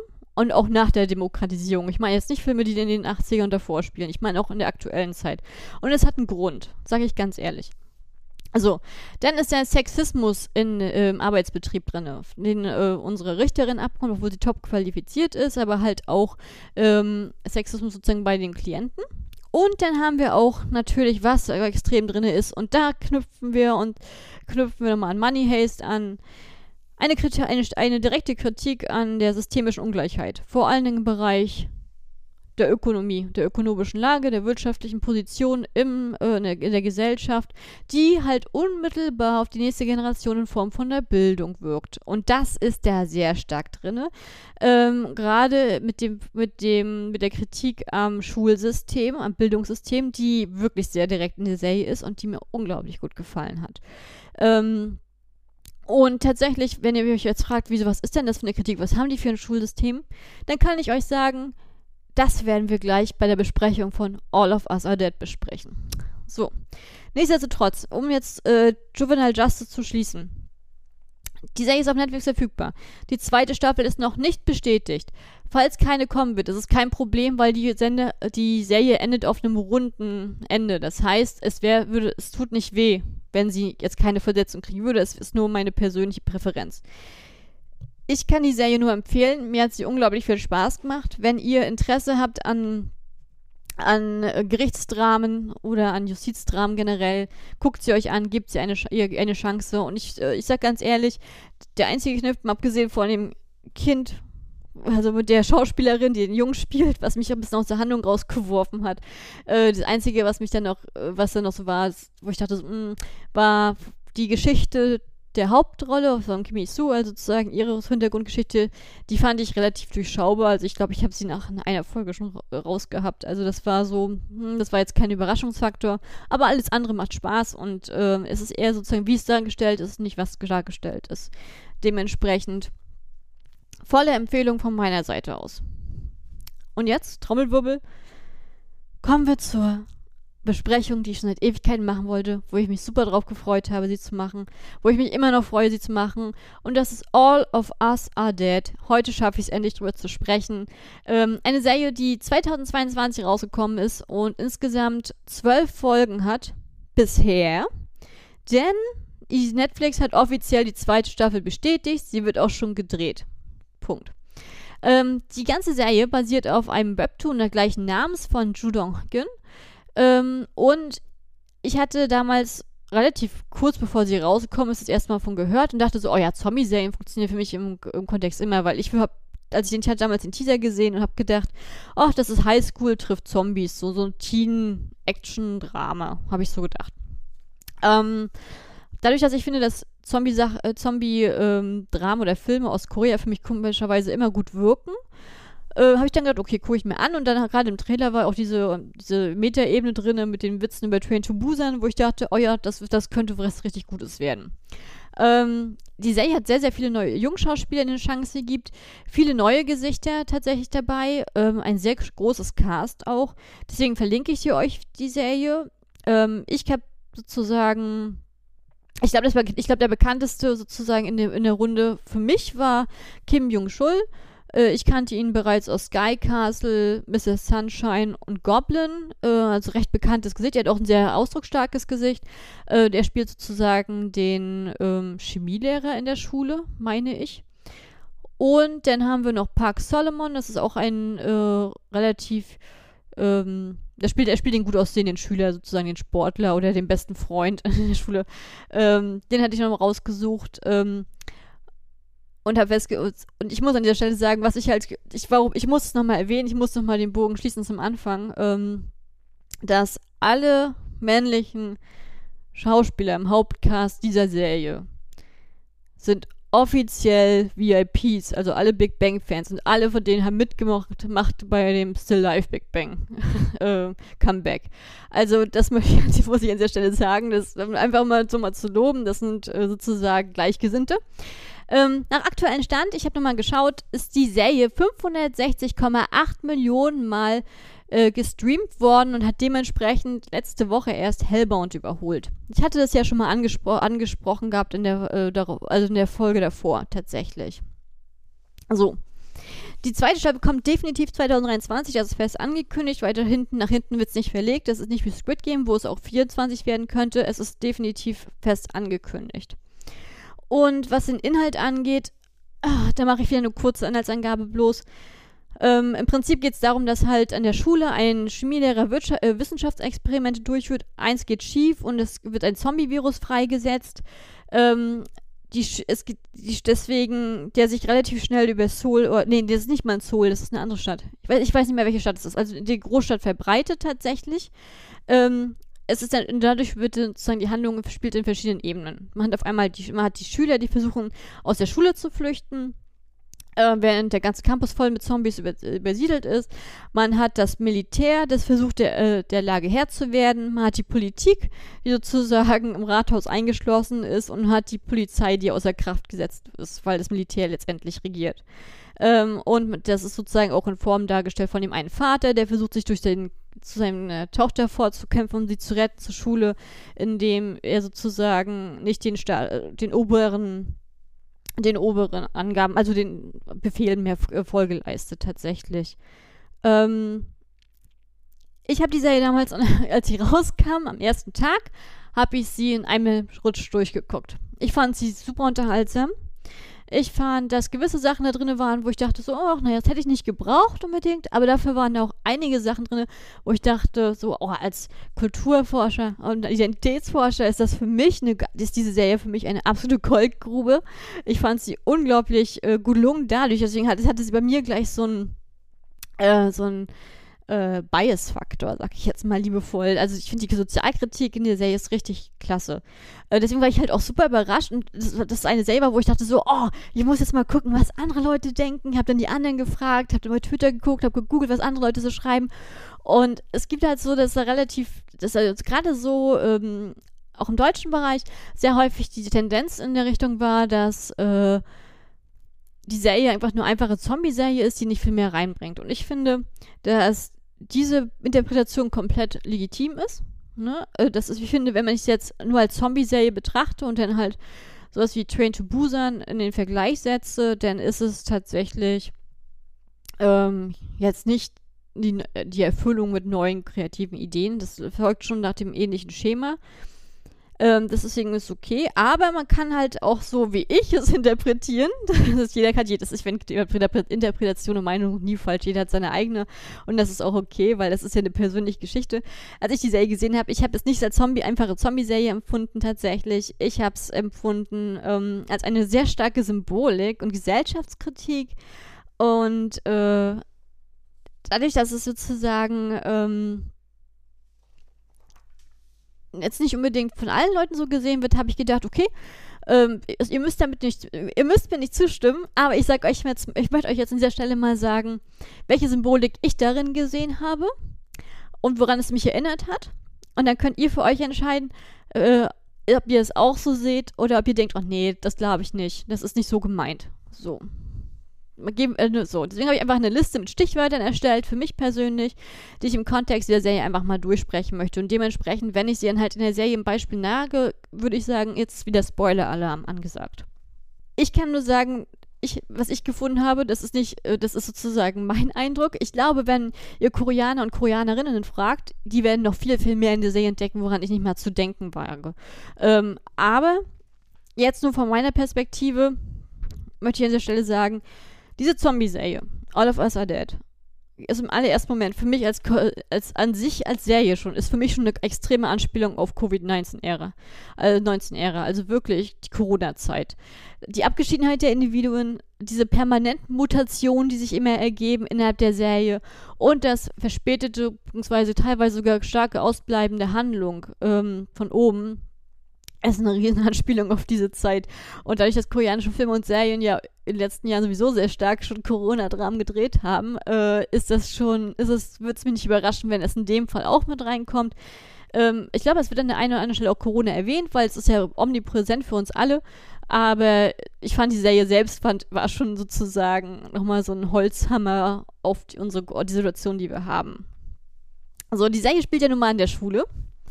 Und es ist auch, ich glaube, jeder, der sich mit Korea beschäftigt hat, ja auch für sich festgestellt, dass äh, in, in, Südkorea ein sehr starker akademischer Druck herrscht. Und ich finde, dieser Druck wird halt, äh, wie ich ihn bei Juvenile Justice eben schon erwähnt habe, wird auch in dieser Serie extrem aufgegriffen. Damit ist es aber nicht, das ist nicht die erste Serie, die das macht. Also ich finde, glaub, ich glaube, wenn man sozusagen an den Leistungsdruck in der Schule denkt, dann denkt man wahrscheinlich zuerst an K-Drum wie Sky Castle, die Penthouse-Trilogie, oder jetzt ganz, ganz vor kurzem war zum Beispiel Melancholia, da war es auch nochmal drin. Ähm, aber es gibt noch so viele andere. Und die, gerade Juvenile Justice hatte es ja auch schon diese Kritik am Lehrsystem ganz schnell aufgebaut, die halt auch meiner Ansicht nach total berechtigt ist. Und die Serie macht das halt auch. Und diese Serie treibt sogar noch auf eine direktere Art und Weise weiter. Weil ich weiß jetzt nicht, wie informiert ihr über das koreanische äh, Lehrsystem seid. Aber es ist tatsächlich so, in Korea ist es ja gang und gäbe, dass die Schüler ja sozusagen morgens direkt in die Schule gehen, äh, den Tag in der Schule verbringen und von der Schule gehen sie meistens in eine private Akademie, manchmal sogar noch in eine zweite Akademie, wo sie halt spezielles Training kriegen. Es kommt halt auch immer darauf an, ähm, das kostet ja auch alles, was können die Eltern tatsächlich geben. Es ist halt auch eine, äh, es ist halt auch an, an die finanzielle Stellung tatsächlich des Elternhauses teilweise gebunden. Es ist halt auch oft so, dass in Eltern sozusagen alles, was sie haben, in die Bildung ihrer Kinder sozusagen investieren, um ihnen sozusagen eine Zukunft zu, ähm, äh, zu sichern, weil letztendlich ist das große Ziel, halt an eine der Sky-Universitäten zu kommen. Das sind die drei Elite-Universitäten des Landes. Und wenn man in diesen Universitäten war, dann ist eigentlich das Leben gesichert. Da ist sozusagen die Elite und da kriegt man einen Job, da kriegt man und alles, was, ich sag jetzt mal, das höchste Ziel wäre die Seoul äh, University und das ist sozusagen die Elite-Universität überhaupt. Also ein Großteil der Richter und Politiker des Landes, die die Korea regieren, war auf der Seoul-Universität. Wenn sie nicht da war, dann ist die Korea University oder die Yonsei, meine ich jetzt aus dem Kopf. Ist das Yonsei? Hm? Ich glaube ja, Yonsei University ist so diese Sky, äh, Sky-Universität. Und das Ziel ist da hinzukommen und darauf zu studieren, studieren, studieren. Und ähm, das ist halt ein, es ist wie ein Kreislauf, der extrem heftig ist, ähm, der den Schülern von der Grundschule an, sage ich jetzt ehrlich, keine richtige Ruhe gönnt. Ähm, und wenn du das Ziel hast, da wirklich hinzugehen, du bist immer eingeplant, du bist immer nur am Lernen und das äh, hört nicht auf. Als ich in Korea studiert habe, ich habe an, äh, hab an der SKKU studiert. Und das ist sozusagen, also Sungyang Kwan University, das ist die viertstärkste Universität des Landes. Und was wir an Arbeitspensum gekriegt haben, also ich, ich, also, oh, ich habe da, also ganz ehrlich, ich habe da, ich habe da teilweise die Nächte durchgemacht, um mein Arbeitspensum zu schaffen. Ähm, ich habe hier also Aufstellungen gehabt, wo wir jetzt, wo wir hier zum Beispiel in Deutschland acht Wochen Zeit haben für eine Hausarbeit, da musste ich zwei so eine Hausarbeiten fürs für die gleiche Prüfung innerhalb von 24 Stunden schreiben. Also das waren schon, wo ich dachte so, wow. Da wir Respekt, das war schon richtig heftig. Das war, da bist du schon auf gegen die Zeit gelaufen. Und das war nur ein kleiner Geschmack. Und ich, da möchte ich gar nicht wissen, wie, äh, wie wie sozusagen jungen Schülern das ergeht. Das ist schon ein richtiger heftiger Leistungsdruck und akademischer Druck. Und ich finde, äh, in Sky Castle ist es wunderbar porträtiert. Auch gerade sozusagen nicht nur aus der Sicht der Schüler, die permanent lernen, lernen, lernen, lernen, sondern wie zum Beispiel auch im Falle von Penthouse, das halt auch viel ähm, im Hintergrund die Eltern, gerade aus der reichen Gesellschaft, nicht aus, nicht aus vom Durchschnittsbürger, sondern aus der höheren Gesellschaft, dass da viele korrupte Deals sind und äh, auch ähm, ja, dann auch gerne mal Prüfungsthemen äh, äh, von den Lehrern verkauft werden, um halt gewisse Sachen zu finden. Es ist halt alles ein Geschäft. Bildung ist ein Geschäft, ja. Und es ist halt ein unglaublich starker, heftiger Kreislauf. Und ich finde die Serie, die, äh, ich finde, Are Dead bringt das so perfekt auf einen, äh, auf den Nenner in der Figur von äh, dem jungen Mädchen, der Namra, die als Klassenbeste sozusagen äh, gilt. Und die, die wird halt in der Serie halt porträtiert als jemand, der immer, immer lernt, immer lernt. Sie ist immer, geht immer von einem zum anderen. Sie ist, ihr, sie ist, sie ist nur Klassenbeste, weil sie halt nichts anderes macht als lernen. Sie hat kein Leben außerhalb deswegen. Sie ist komplett darauf fokussiert. Und als die Zombie-Apokalypse ausbricht, und alle und sozusagen alle sozusagen in erster Linie darauf bemüht sein sollten, Angst zu haben, zu überleben und nicht zu sterben, ist der größte Horror der Schüler, gerade in ihrer Kommunikation, die schlechten Noten oder dass ihre Noten nicht ausreichen, um sozusagen auf eine, auf diese Abschlussprüfung ähm, zu, so zu schaffen ähm, und die halt die das Stigma der Gesellschaft zu haben und dann halt keine Zukunft zu haben. Und das in Anbetracht dieser Extremsituation diese Gedanken bei den Schülern geäußert werden, das zeigt, es ist eine unglaubliche Sozialkritik an diesem extrem, ich sag jetzt mal, mechanisch laufenden Schulsystem in Korea, das halt unglaublich viele Probleme und Lücken hat, auch im Bereich der Korruption. Ähm, was man aber sagen muss, und ich weiß, dass meine koreanischen Lehrer nur anteilig stolz tatsächlich drauf waren, aber die, äh, als ich in Korea war, aber die haben auch gesagt, ähm, in Südkorea ist tatsächlich Platz 1 der OECD-Staaten mit dem höchsten Aka äh, akademischen Grad weltweit.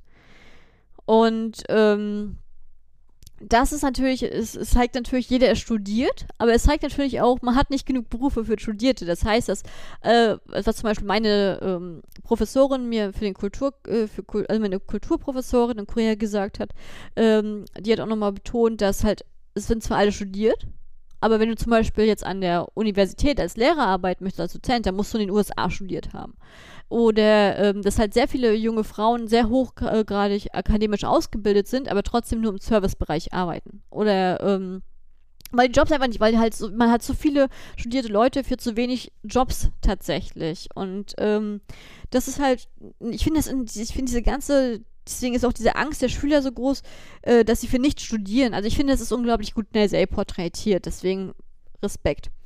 Ähm, wenn wir schon in der Schule sind, dann müssen wir auf ein Thema zu sprechen kommen, was ihr bestimmt auch aus sehr vielen K-Drama und aus sehr vielen Filmen auch kennen werdet. Und das ist das Mobbing in der Schule.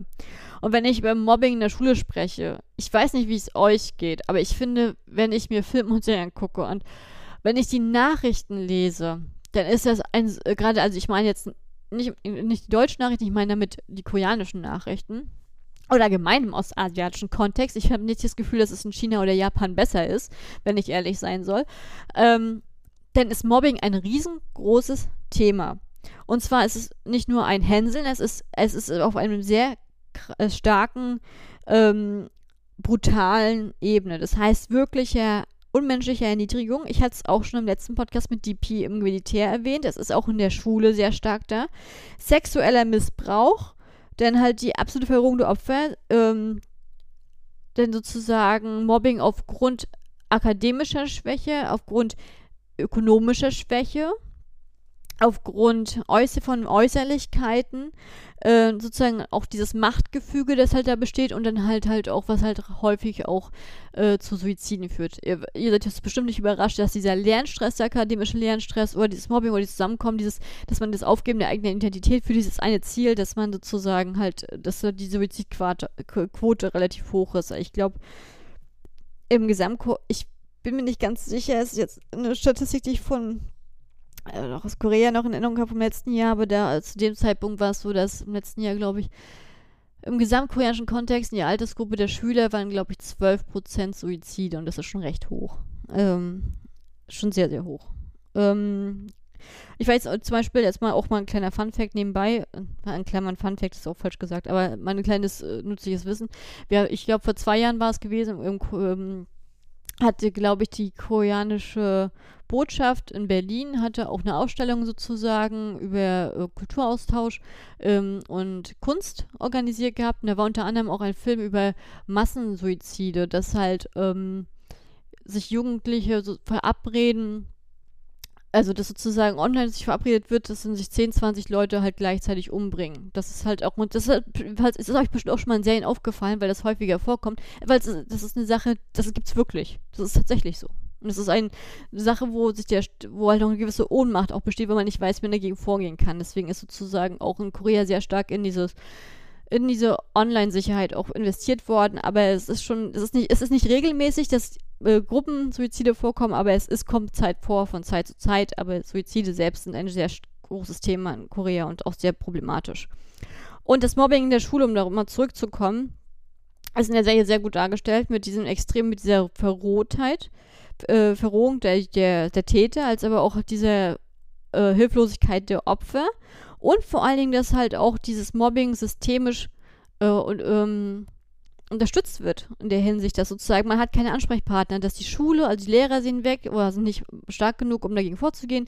Die, die, der Rektor oder die Schule hat Angst, hat Angst um seinen eigenen Ruf, um seine eigene Position äh, in der Gesellschaft und greift nicht ein. Und wenn die Eltern auch noch reich sind, dann wird halt nichts dagegen getan. Und sobald das Opfer sozusagen hervorkommt, um was zu sagen, wird es halt gleich mundtot gemacht und wird halt doppelt gemobbt und keiner weiß es. Ähm, das ist halt sehr, sehr gut am Anfang dieser Serie dargestellt und zeigt, ist sozusagen eine furchtbare Ergänzung zu diesem äh, ohnehin schon akademischen Druck, der sowieso schon besteht und äh, der die Opfer so komplett stigmatisiert. Ähm, als ich jetzt sozusagen über nachgedacht, also ich habe jetzt gedacht, für mich, ähm, wenn ich an diese brutale, die Brutalität von diesem Mobbing ausgehe, das halt auch in der Serie so stark thematisiert wird in unserem ich sage ja, ich möchte jetzt nicht, in unserem späteren Zombie-Mädchen, ähm, in Form dessen, aber es ist mir aufgefallen, dass mir so viele Serien und Filme gleichzeitig einfallen, die dieses Thema haben. Ich habe schon so viel zu diesem Bereich gesehen, dass ich jetzt für mich gesagt habe, wenn ich einen Podcast mache, die ersten drei, die mir einfallen, die gebe ich euch jetzt einfach als Empfehlung.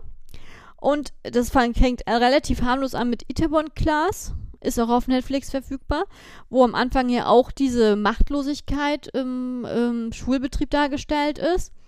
Dann wird mir Better Days einfallen, ein ähm, chinesischer Spielfilm. Das ist auch einer meiner absoluten Lieblingsfilme, weil er unglaublich gut inszeniert ist und diese absoluten verharten Zustände in, im Schulmobbing sehr gut darstellt und herausarbeitet. Ähm, den fand ich brillant und Class of Lies, Class of Lies, die Korruption in der Schule.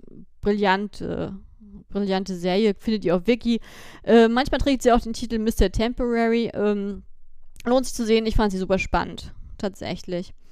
Ähm, mal abgesehen davon, diesem Schulkontext, wie es in der Serie dargestellt ist, Mobbing in der Schule ist wirklich ein sehr, sehr starkes Thema im ostasiatischen Raum generell.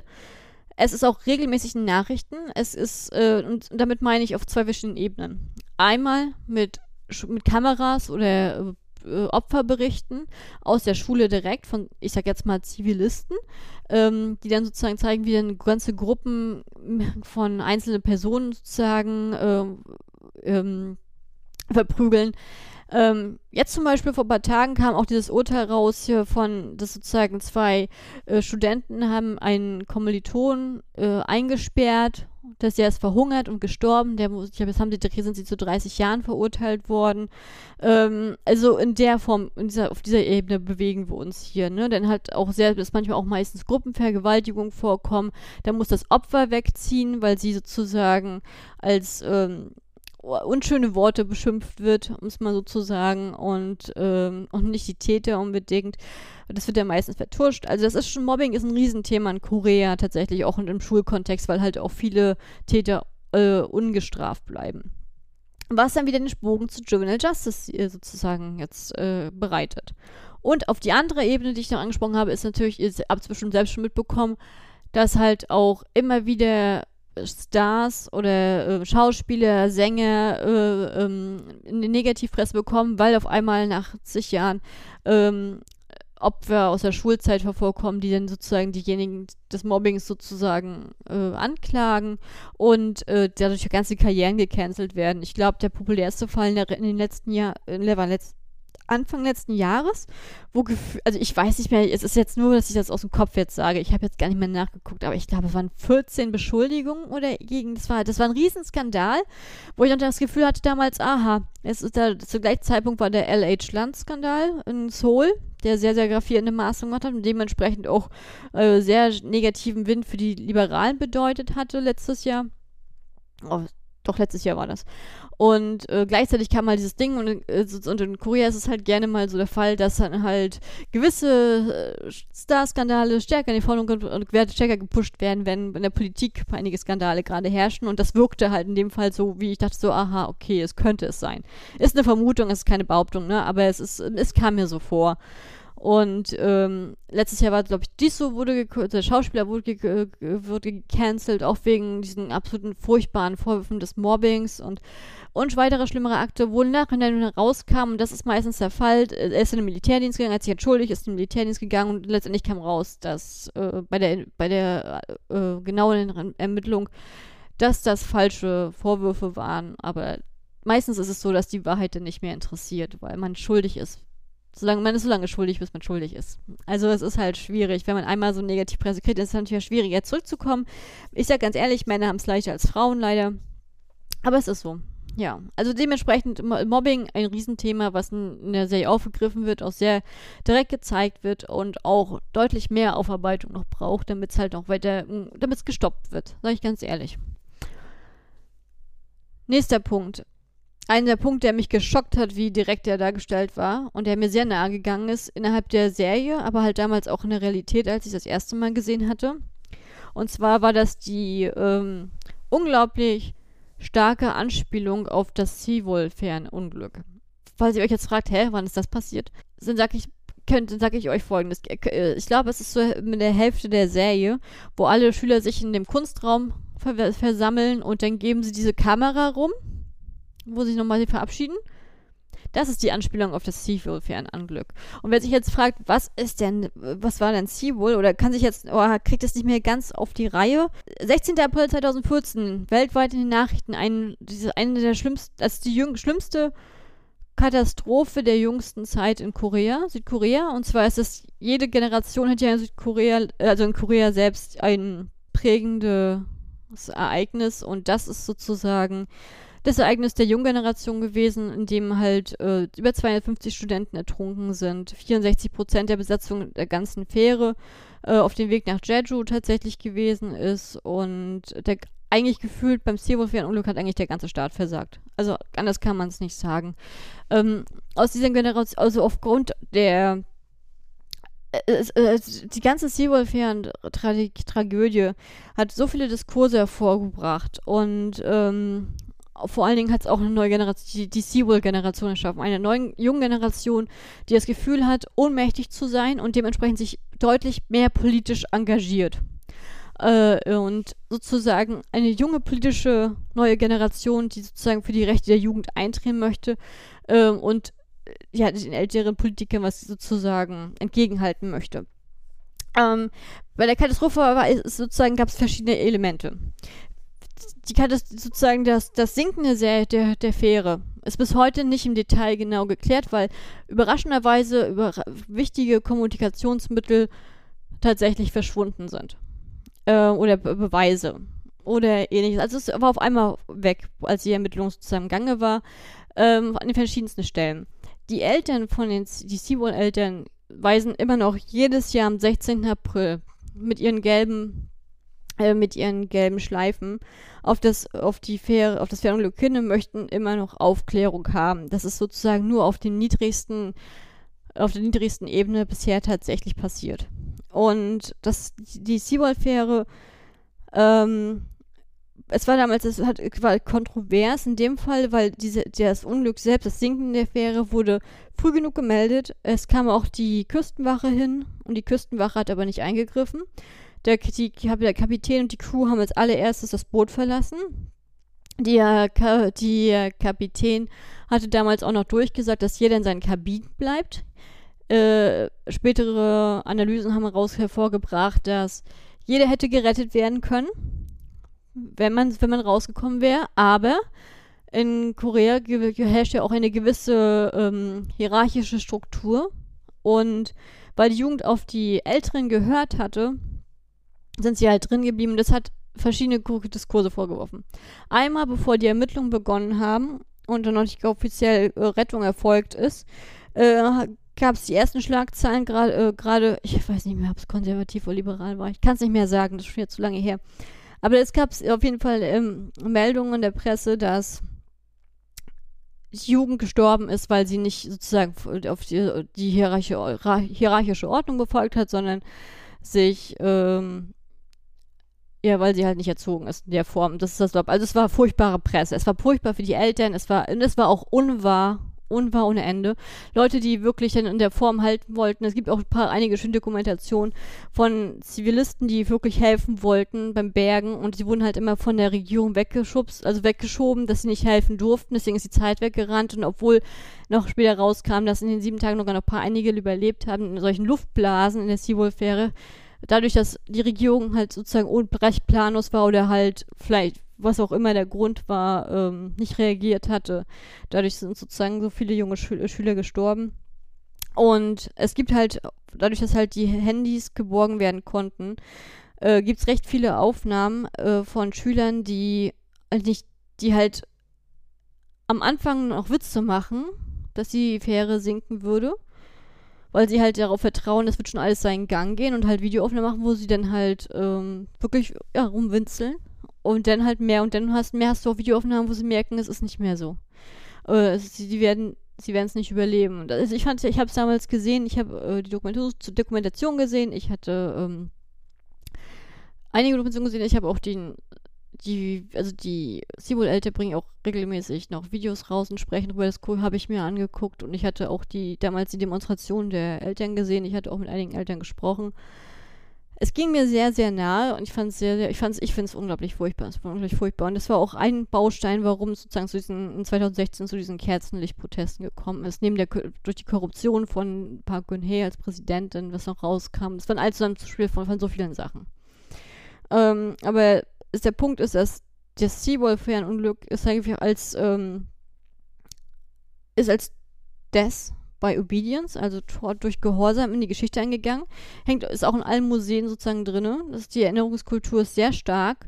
Ähm, zum Beispiel, äh, das, das damit das raus, als es bei Seawolf-Fähre war, hatte ja BTS das Lied Spring Day rausgebracht, was ich äh, immer noch für ein Meisterwerk halte. Das ist meiner Ansicht das beste Lied von BTS, ähm, was halt auch sehr stark äh, mit, Seawolf sozusagen verknüpft ist tatsächlich. Und die Tats und das, die Lehre aus Seawolf war einfach, ähm, dass die Erwachsenen haben die Kinder einfach sozusagen im Stich gelassen, bewusst im Stich gelassen. Sowohl die Regierung, als auch die Küstenwache, als auch die Polizei, als auch die, die, die Mannschaft äh, de, der Fähre selbst. Ähm, jeder hat sich selbst seinen eigenen Vorteil gesucht, sich selbst äh, sozusagen gerettet und hat die Kinder bewusst zurückgelassen, die eigentlich die Zukunft des Landes sozusagen darstellen. Das ist eigentlich der große Kniff. Und in der, in der Serie, in All of Us Are Dead, wird nicht nur in, wird nicht nur in Form dieser Kameraperspektive eins zu eins das nachgestellt, was man halt auch im Archivmaterial hat von den Seawol-Schülern, sondern es wird auch tatsächlich ähm, ähm, auch später auf der Dachszene mit den Soldaten, wo sie kurz vor der Rettung sind und dann zurückgelassen werden. Das ist eigentlich ein Sinnbild von dem Kapitän, der, äh, weil der, der einzige Unterschied, der gemacht hätte werden müssen, wär, hätte, wäre gewesen, zu sagen, kommt raus. Da hätte jeder gerettet werden können. Das war der einzige Unterschied gewesen. Aber er, hat, aber er hat gesagt, bleib drin. Und dadurch kannten, kamen sie nicht mehr raus. Und die wenigen Schüler, die wenigen auch Erwachsene und Passagiere, die sich dagegen entgegen dieser Anleitung gehandelt haben, entgegen der hierarchischen Ordnung, der strukturellen Ordnung, die haben überlebt. Und ähm, die haben auch sozusagen, sind auch sehr, die, die Überlebensschuld, die ist sehr, sehr stark bei ihnen gewesen aber auch sind auch sehr, sehr maßgeblich beteiligt an der Erinnerungskultur und ähm, dass sowas nie wieder passieren darf. Und ähm, also ich finde, Seawolfäre ist ein sehr, sehr ähm, emotionales und sehr wichtiges Thema, gerade auch um, mit der Wirkung auf die moderne koreanische Identität. Ähm, und vor allen Dingen finde ich es auch wichtig, dass die Eltern halt auch sagen, sie möchten Aufklärung haben, sie möchten, dass es nicht vergessen wird, sie möchten, dass nicht, dass ihre Kinder umsonst gestorben sind. Und das respektiere ich. Und ich finde es so, fand das erschreckend, aber auch beeindruckend, wie stark diese Serie das reinbringt. Weil wenn man es weiß, dann weiß man es. Sage ich ganz ehrlich. Das fand ich unglaublich stark. So. Nächstes Thema. Ähm, Feminismus. Feminismus, ich, ich glaube, ich weiß gar nicht, ob euch das gewahr ist, aber Feminismus ist ein sehr, sehr schwieriges Thema im koreanischen Kontext. Nicht, weil Feminismus schlecht ist, sondern weil Feminismus halt zu einem Antagonisten aufgebaut worden ist. Ähm, also es gibt schon Frauenvereine, gibt es schon seit ich sage jetzt mal seit der japanischen Kolonisierungszeit. Ne? Also es ist nicht kein neues Phänomen, es gab schon immer. Zum Beispiel als damals in den 90ern hier die Trostfrauen damals in Japan Klage eingereicht haben, wurden sie unterstützt von einem Frauenverein in Busan als Beispiel. Also das Frauenvereine sind kein neues Thema. Das Thema, aber man darf nicht vergessen, dass äh, Südkorea, also Korea ist halt ein konservatives geprägtes Land, ähm, patriarchisch geprägtes Land. Das merkt man in vielen Strukturen heutzutage halt immer noch. Es ist halt so, es ist, ist eine Besserung eingetreten seit den 90ern. Ne? Das, Frauen können jetzt voll, voll arbeiten, aber sie müssen trotzdem dann noch Hausfrau sein. Es ist, es ist immer noch es ist noch nicht geplant, noch nicht lange da, wo es hin möchte, aber es ist schon ein dezenter Unterschied sozusagen in der Frauenrolle zu verzeichnen. Aber äh, der, der Feminismus, der Feminismus, wie er in Korea wahrgenommen wird, hat vor allen Dingen sehr starken Auftrieb gehalten. Ich, ich krieg's nicht mehr hin, ich glaube, es war 2008. Seid mir nicht böse, wenn ich jetzt, also es, ich glaube, es ist vor 10, 15 Jahren passiert. Als er damals ähm, in Gangnam, in der Subway-Station, wurde halt eine junge Frau ermordet und äh, da gab es dann sehr, sehr starke Proteste weil der Mörder auch offen zugegeben hatte, dass er einen Hass auf Frauen hatte.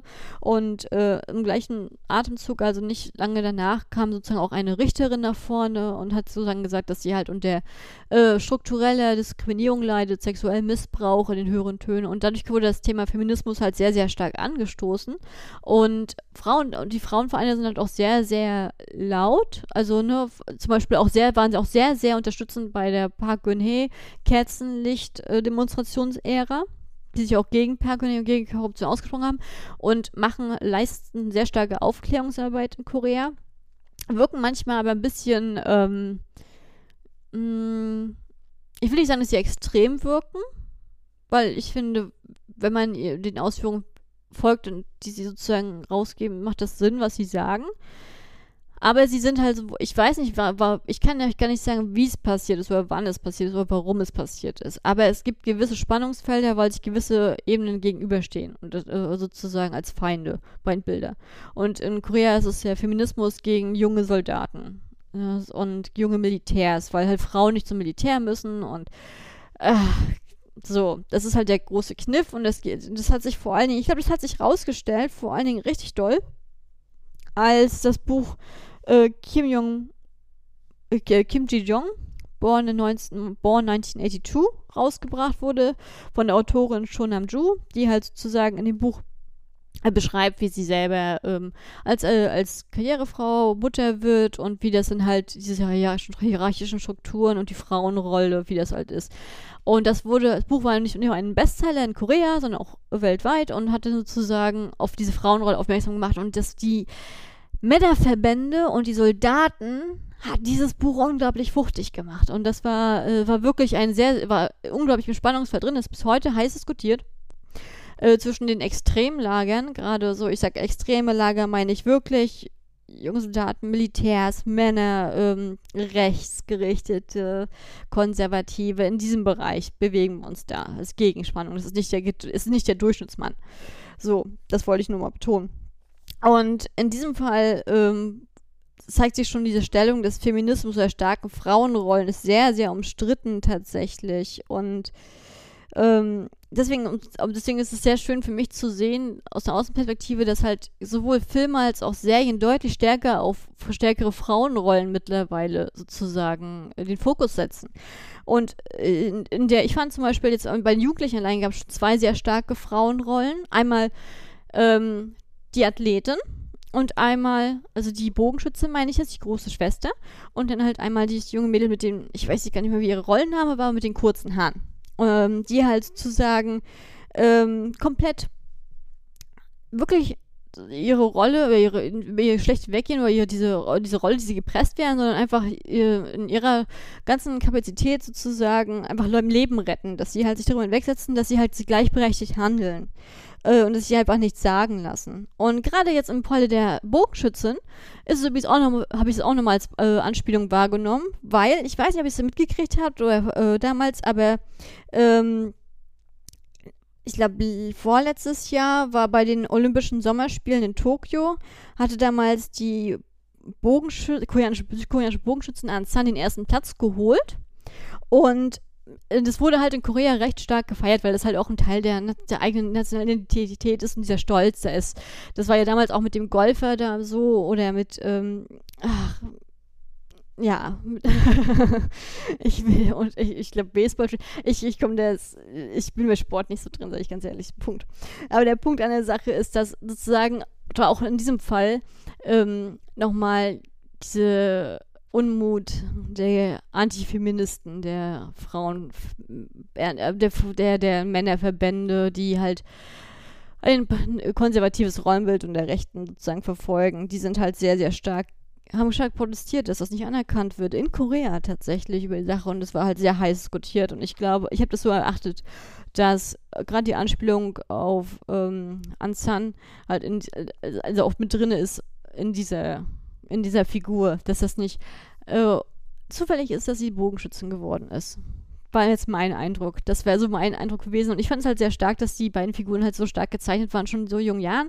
Und es halt auch einen, zeigt, einen progressiven Charakter zeigt, gerade in einem konservativen Kontext dass sie sich einfach drüber hinwegsetzen. Genauso wie die Politikerin sozusagen auch eine Powerfrau war. Oder sozusagen, das halt auch, ich finde, die Serie hat halt recht viele starke Frauenrollen äh, mit eingearbeitet. Das heißt nicht, dass die Männer schwach dargestellt sind, aber ich finde, das ist, äh, ich finde sozusagen, als Feministin selbst ist das total schön zu, an, zu anzusehen. Es ist so ein bisschen in gewisser Weise ein bisschen Empowerment oder ein bisschen Gleichstellung und das finde ich toll. So.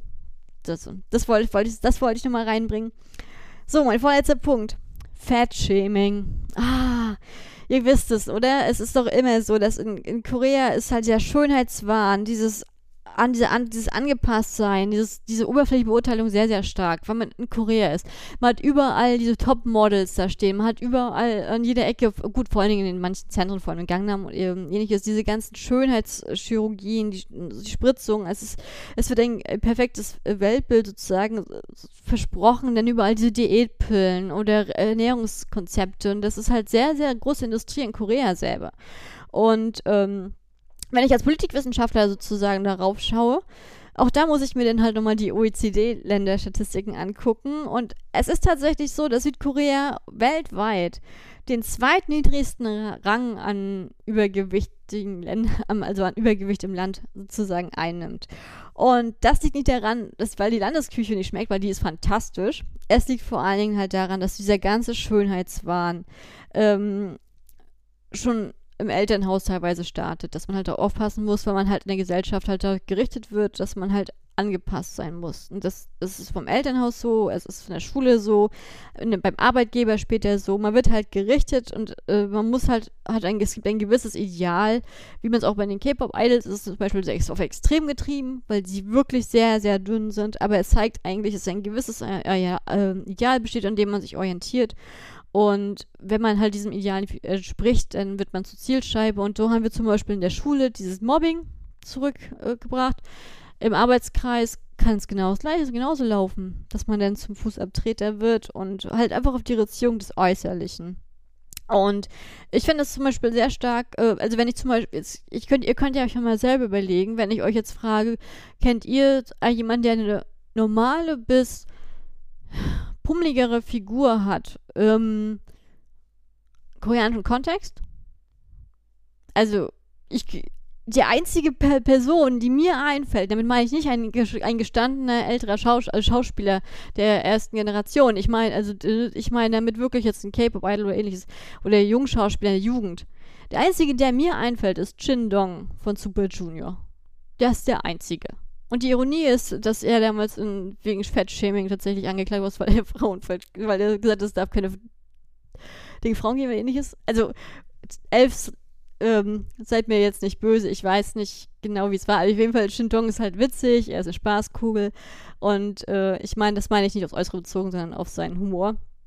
Ähm, und er ist wirklich der einzige, der mir einfällt. So, also es ist halt so, es ist halt immer dieser Magerwahn überall ext aufs Extrem getrieben und ähm, es ist Wahnsinn. Es ist wirklich Wahnsinn. Und ich finde der Charakter und in, und in der Serie haben wir auch einen äh, Charakter, einen jungen Mann, der halt ich, ich finde ihn jetzt so füllig, finde ich ihn jetzt ehrlich gesagt nicht, aber er wirkt halt sehr füllig. Äh, der An in der, nach der Angabe der anderen seiner umstehenden Leute, die halt immer wieder Anspielungen auf sein Gewicht machen, Anspielungen auf seine Sportlichkeit, weil dann halt gefühlt auch in der Serie transportiert wird, dass wenn jemand etwas pummeliger ist, ist er auch dümmer. Dieses Klischee kennen wir am besten auch und das ist absoluter, äh, ist absoluter Unsinn und Bullshit, wenn ich das mal so sagen kann. Ähm, und ich finde es halt super cool, dass er, ich fand den Charakter erstmal super sympathisch geschrieben. Ich fand es äh, gut, dass er einfach gesagt hat, oh, pff, äh, ich bin ich. Okay, ihr könnt, mich, ihr könnt eure Meinung über mich haben, aber ich bin ich. Und er ist halt sozusagen jemand, der dann halt sich über diese Vorurteile hinwegsetzt in seiner Rolle im kleinen Bereich und einfach sozusagen ein Held wird. Und, äh, oder wie sich wie ein Held agiert. Und ich finde das halt sehr cool, dass das halt in diesem, dass, dass dieses ganze Fat-Shaming komplett ausgenockt wird in dieser Serie. Auf ganz einfache Mittel. Und der letzte Punkt, warum ich All of Us Are Dead cool finde, ist, und das ist für mich der wichtigste Punkt, und auch da haben wir einen kleinen Rückschritt zum, also Seawolf wäre ein Unglück. Also ist das Versagen des Staates, des Militärs, der Polizei, sozusagen der ausführenden er, äh, erwachsenen Organe tatsächlich Alzheimer. Und das zeigt sich halt, indem die Schüler komplett auf sich allein gestellt sind, dass sie komplett allein gelassen werden, bewusst allein gelassen werden. Ich hatte es mit den Soldaten vorhin schon gesagt gehabt. Was halt diese Anspielung auf den Kapitän bei der Seawolf-Fähre nicht nur allein angeht, sondern allgemein auch man kann es auch als Anspielung sehen auf das Bildungssystem, dass die, dass die Regeln immer härter werden, um einen gewissen Reichtum, Reichtum des Landes sozusagen zu sichern sein, aber halt auch mehr Korruption im Bildungswesen hervorkommt und dann halt die, ich sage immer Leute aus einfachen Familien stammenden oder nicht aus der Elite stammenden äh, Schüler halt zurückgelassen werden. Es ist halt, dass halt keine ähm, Vorsorge geschieht im ganzen System. Das ist halt das Problem. Ähm, und für mich ist es sozusagen diese Moral dessen, also es ist an so vielen Stellen dieser Serie dargestellt. Es, es ist so oft so, vor allen Dingen halt auch nachher beim Militär in den Gesprächen mit der Politikerin, wie das zurückgelassen wird, wie dann der Vater nicht gegengelassen wird von der Polizei, wenn die, wenn also die Soldaten auf dem Dach, die Entscheidung der höheren Geber. Also es ist halt immer wieder so in der Form. Und ich fand, für mich ist dann so die Moral gewesen, so ein bisschen, ähm, die, ich habe das Gefühl gehabt, dass die Moral dieser Serie die gleiche Moral ist, die wir auch schon bei Seaball hatten, dass die Erwachsene tatsächlich besser ihre Aufsichtsfunktion wahrnehmen sollten und die, und die Jugend beschützen, weil die Jugend ist die Zukunft. Genau das gleiche Gefühl hatte ich halt auch, dass man auf diesen, äh, dass diese Nähe oder Moral so stark gesucht worden ist, damit man diese Idee halt aufrechterhält. So. Und ich persönlich muss ehrlich sagen, ich fand ähm, die Serie überraschend fesselnd, auch rund um diese Prämisse. Am Ende hat man ja nochmal diese Mutation sozusagen. Das Thema Mutation dürfte uns ja im Alltag schon geläufig sein. Und in der Serie ist es dann halt diese Superheldenmotivation. Also ich habe es die Superheldenmutation genannt. Für mich war es eine Superheldenmutation.